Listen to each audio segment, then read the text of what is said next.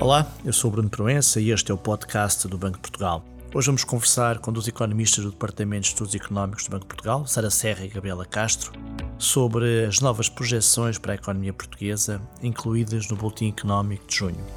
O boletim acaba de ser publicado e é o motivo desta nossa conversa. Sara e Gabriela, muito obrigado por terem aceito este convite. Infelizmente, o nosso contexto atual é marcado por uma guerra, a guerra na Ucrânia, e por muita incerteza associada ao contexto internacional. De alguma forma, pode parecer surpreendente que o Boletim de Junho, neste contexto, como referido, acabe por rever em alta as perspectivas para o crescimento da economia neste ano, em 2022. O que justifica esta atualização? Bom dia. Uh, sim, e efetivamente a projeção para o crescimento anual da atividade económica em 2022 é revista em alta neste boletim económico. Em março, o Banco publicou uma projeção de 4,9%, e a projeção do boletim de junho é de um crescimento de 6,3%, ou seja, é uma revisão em alta de 1,4 pontos percentuais. Esta revisão em alta contrasta com o que está a acontecer noutras economias, em particular na área do euro, onde a projeção recentemente divulgada pelo Banco Central Europeu para o crescimento em 2022 é revista em baixa. No entanto, aqui é importante frisarmos que não se pode olhar para esta revisão da projeção para a economia portuguesa em 2022 apenas em termos de média anual, é preciso distinguir aquilo que é o primeiro trimestre, que é já observado, e a evolução que se prevê para os restantes trimestres do ano. Portanto, a revisão em alta para 2022 decorre totalmente da surpresa em alta no primeiro trimestre face àquilo que nós tínhamos projetado em março. Em março, antecipava-se um crescimento no primeiro trimestre significativamente inferior à estimativa que veio a ser publicada pelo Instituto Nacional de Estatística. Esta revisão em alta no primeiro trimestre tem um efeito muito expressivo na taxa de crescimento anual de 2022. Portanto, de facto, para os restantes trimestres de 2022, o banco está a rever em baixo ao crescimento. As perspectivas de uma evolução mais desfavorável da atividade no segundo trimestre e no resto do ano de 2022 decorrem essencialmente da deterioração do enquadramento internacional. Portanto, com a invasão da Ucrânia pela Federação Russa, a economia portuguesa, que apesar de ter pouca exposição direta à Rússia e à Ucrânia, sofre os impactos indiretos deste conflito, que tem implicado um aumento da incerteza, maiores taxas de inflação, em particular nas componentes energética e alimentar, e também o acentuar das disrupções nas cadeias de produção global, que têm sido também afetadas pelas medidas de combate à pandemia que têm sido implementadas na China.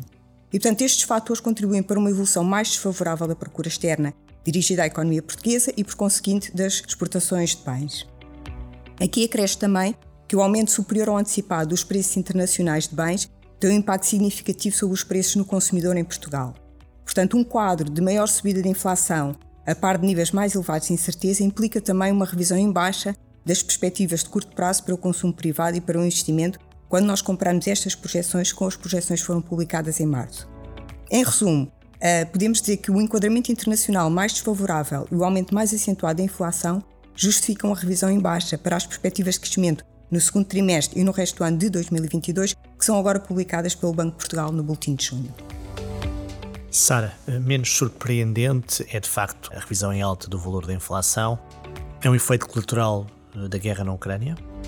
Bom dia. Sim, realmente as projeções para a inflação são revistas em alta ao longo de todo o horizonte. Em 2022 a projeção é agora de 5,9%, eh, mais 1,9 pontos percentuais do que no, no boletim de março. E depois a inflação reduz para 2,7% em 2023 e 2% em 2024. A inflação já apresentava uma tendência ascendente na segunda metade de 2021 e no início de 2022, em resultado, sobretudo, da recuperação uh, pós-pandémica, quer, quer global, que impulsionou os preços dos bens energéticos, uh, quer que a nível nacional a recuperação dos preços do turismo. Mas esta tendência ascendente da inflação uh, intensificou-se a partir de fevereiro e claro que isto não, não terá sido alheio o impacto da guerra na Ucrânia esta teve um impacto imediato, direto, eh, sobre os preços de matérias-primas, em particular energéticas, mas também, enquanto grandes produtores de cereais, a Rússia e a Ucrânia também teve um impacto eh, nos preços de, de alguns bens alimentares. Depois também há aqui impactos indiretos, porque os cereais também depois servem de alimentação para os animais, etc. E então, mais de dois terços deste aumento acumulado da inflação entre março e abril são explicados por alimentares e energéticos, e isso explica boa parte uh, desta trajetória agora no início do ano. O boletim tem até um gráfico que é bastante elucidativo do peso deste choque importado, digamos assim, na, na inflação. Portanto, isto é um processo muito motivado por, de facto, este choque de preços externos. E, como tal, o contexto da guerra levou então a, também a este choque nos preços internacionais das matérias-primas e constitui uma revisão em alta também face ao que tínhamos no anterior boletim económico. Estes dois fatores, portanto, os erros de, de previsão associados a estas surpresas e a revisão das hipóteses técnicas estão subjacentes à projeção, explicam em larga medida as revisões das projeções de inflação face ao anterior boletim económico. Gabriela, é inevitável que hum, este aumento dos preços acabe por penalizar o crescimento económico previsto para Portugal? Uh, sim, e efetivamente o aumento dos preços deverá de facto penalizar o crescimento, e isso está espelhado nas revisões em baixa para o crescimento da atividade económica para o trimestre em curso e também para a segunda metade do ano, que estão implícitas nas projeções agora publicadas. Não se vê na taxa de crescimento anual de 2022 pela razão que referi anteriormente, ou seja, pela surpresa significativa em alta do crescimento no primeiro trimestre. Refira-se que o crescimento observado no primeiro trimestre ocorreu ainda num enquadramento externo que não refletia ou que refletia muito pouco a guerra na Ucrânia.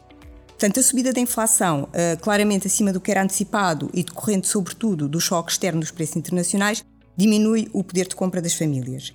Este facto, aliado ao aumento da incerteza e à redução da confiança, limita as despesas de consumo. Eh, neste quadro, antecipa-se um forte abrandamento do consumo privado das famílias em termos reais ao longo dos próximos trimestres.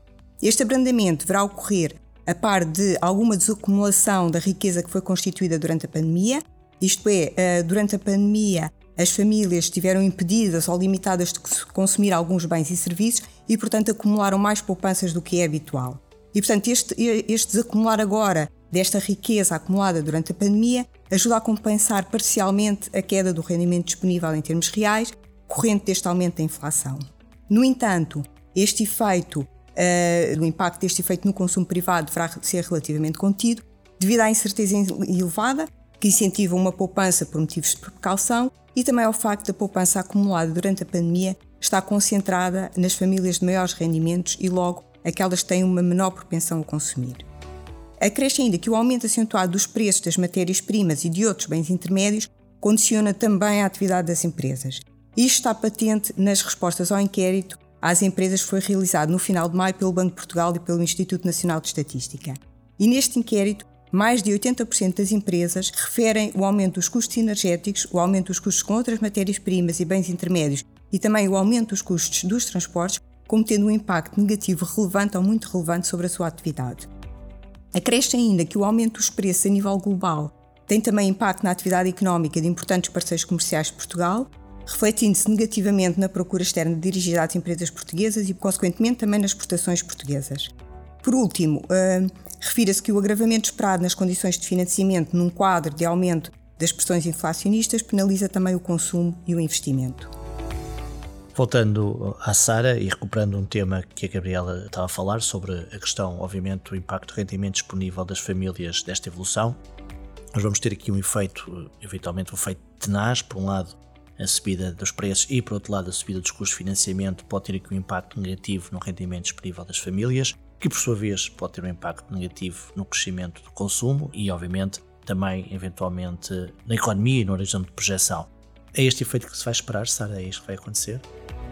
Sim, o, de facto, a subida muito abrupta da inflação uh, determina a expectativa de uma redução do rendimento disponível real em, em 2023 e depois uma, um crescimento moderado. Portanto, o consumo não deverá ser, por essa via, o principal determinante do, do crescimento da atividade em 23 e 24. É um dos principais determinantes no ano 2022, mas 2022 ainda é um ano, como já foi referido, muito marcado pela recuperação da pandemia, pela recuperação que se verificou até uh, este primeiro trimestre deste ano. De facto, o consumo privado explica cerca de um terço do crescimento uh, de 2022. Este contributo está a ser calculado, já ajustado de conteúdos importados, o que quer dizer, descontamos de alguma forma as importações que estão associadas a, a um aumento de uma componente da despesa o resto do crescimento de 2022 é explicado pelo, portanto, dos outros dois terços, essencialmente pelas exportações de serviços. Aqui, uh, esta foi uma das componentes mais afetadas pela pandemia, em particular o turismo, no período de maior confinamento, esteve quase a zero, e agora esta trajetória de, de recuperação implica taxas de crescimento muito elevadas e é aqui o, o principal determinante de 2022 e mesmo em 23, 24 explica cerca de um ponto de um crescimento de 2,3% em média nos dois anos. Porque as notícias recentes que temos tido são muito favoráveis em relação à, evolução do turismo, que pelo menos a nível nacional parece não ter sido afetado pelo impacto da guerra na Ucrânia, e uh, como tal uh, espera-se que este retome os níveis pré-pandémicos já no segundo trimestre deste ano. Em relação a 23, 24, ainda a referir em termos aqui dos motores do crescimento, digamos assim, o investimento que vai beneficiar dos recebimentos de fundos europeus que estão previstos no âmbito do PRR. O boletim tem, aliás, um tema em destaque inteiramente dedicado a este tópico e, como tal, o investimento deverá crescer significativamente, quer na componente pública, eh, com um crescimento médio no horizonte mais de 15% em termos médios anuais, mas também na componente empresarial. O tema em destaque mencionei estima que os fundos uh, do Next Generation EU contribuem cerca de meio ponto percentual para a taxa de variação da atividade nestes três anos do horizonte de projeção. Uma última questão, uh, Gabriela. As projeções têm sempre riscos associados. Um, quais são os riscos para estas projeções? Revisão em alta, revisão em baixa? Sim, portanto, as projeções têm de facto sempre um riscos associados, porque as projeções assentam num conjunto de pressupostos e de hipóteses. E a possibilidade de não materialização desses pressupostos e hipóteses implica riscos para as projeções. Na conjuntura atual, os riscos para a projeção decorrem fundamentalmente da possibilidade de haver uma evolução mais adversa ou mais prolongada da guerra na Ucrânia, com impactos económicos mais gravosos. Este risco para a projeção é ilustrado numa caixa do Boletim Económico, que tem o título um cenário mais adverso para a economia portuguesa associado ao impacto da guerra na Ucrânia. Nesta caixa são descritos os principais canais de transmissão deste choque à economia portuguesa. Eh, eu vou dar aqui um exemplo muito concreto de um dos canais de transmissão que é ilustrado na, na caixa. Portanto, as projeções do Boletim de Junho levam em conta somente as sanções que já foram impostas à Rússia, em particular no que diz respeito às relações comerciais com a Europa. No entanto, sabemos que estão a ser discutidas novas sanções à Rússia e que existe uma probabilidade dessas sanções serem implementadas no curto e no médio prazo.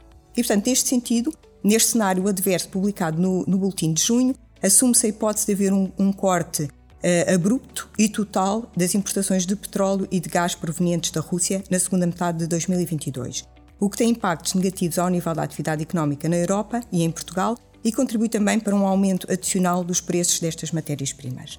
Para além deste corte nas importações de bens provenientes da Rússia, o cenário adverso assume também aumentos mais acentuados não apenas no preço das matérias-primas energéticas, mas também no preço internacional de outros bens importados e também uma intensificação das disrupções no comércio internacional. Portanto, estas disrupções têm ocorrido ao longo do último ano, mas poderão agravar-se num contexto de uma evolução mais adversa ou mais prolongada da guerra na Ucrânia.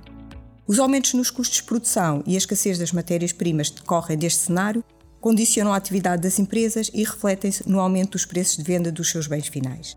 Como é descrito no cenário adverso publicado neste boletim, este aumento de preços leva a uma redução adicional no poder de compra das famílias e, por conseguinte, no seu consumo privado.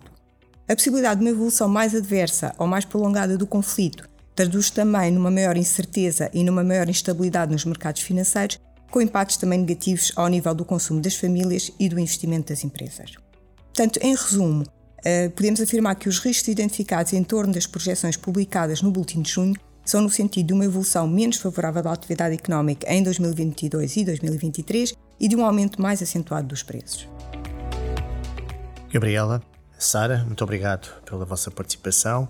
Conheça, obviamente, os pormenores e as projeções deste boletim económico de junho que está disponível no site do Banco de Portugal www.bportugal.pt e quanto a este podcast pode também encontrá-lo no site do Banco de Portugal e acompanhar-nos nas redes sociais, Twitter, LinkedIn e Instagram.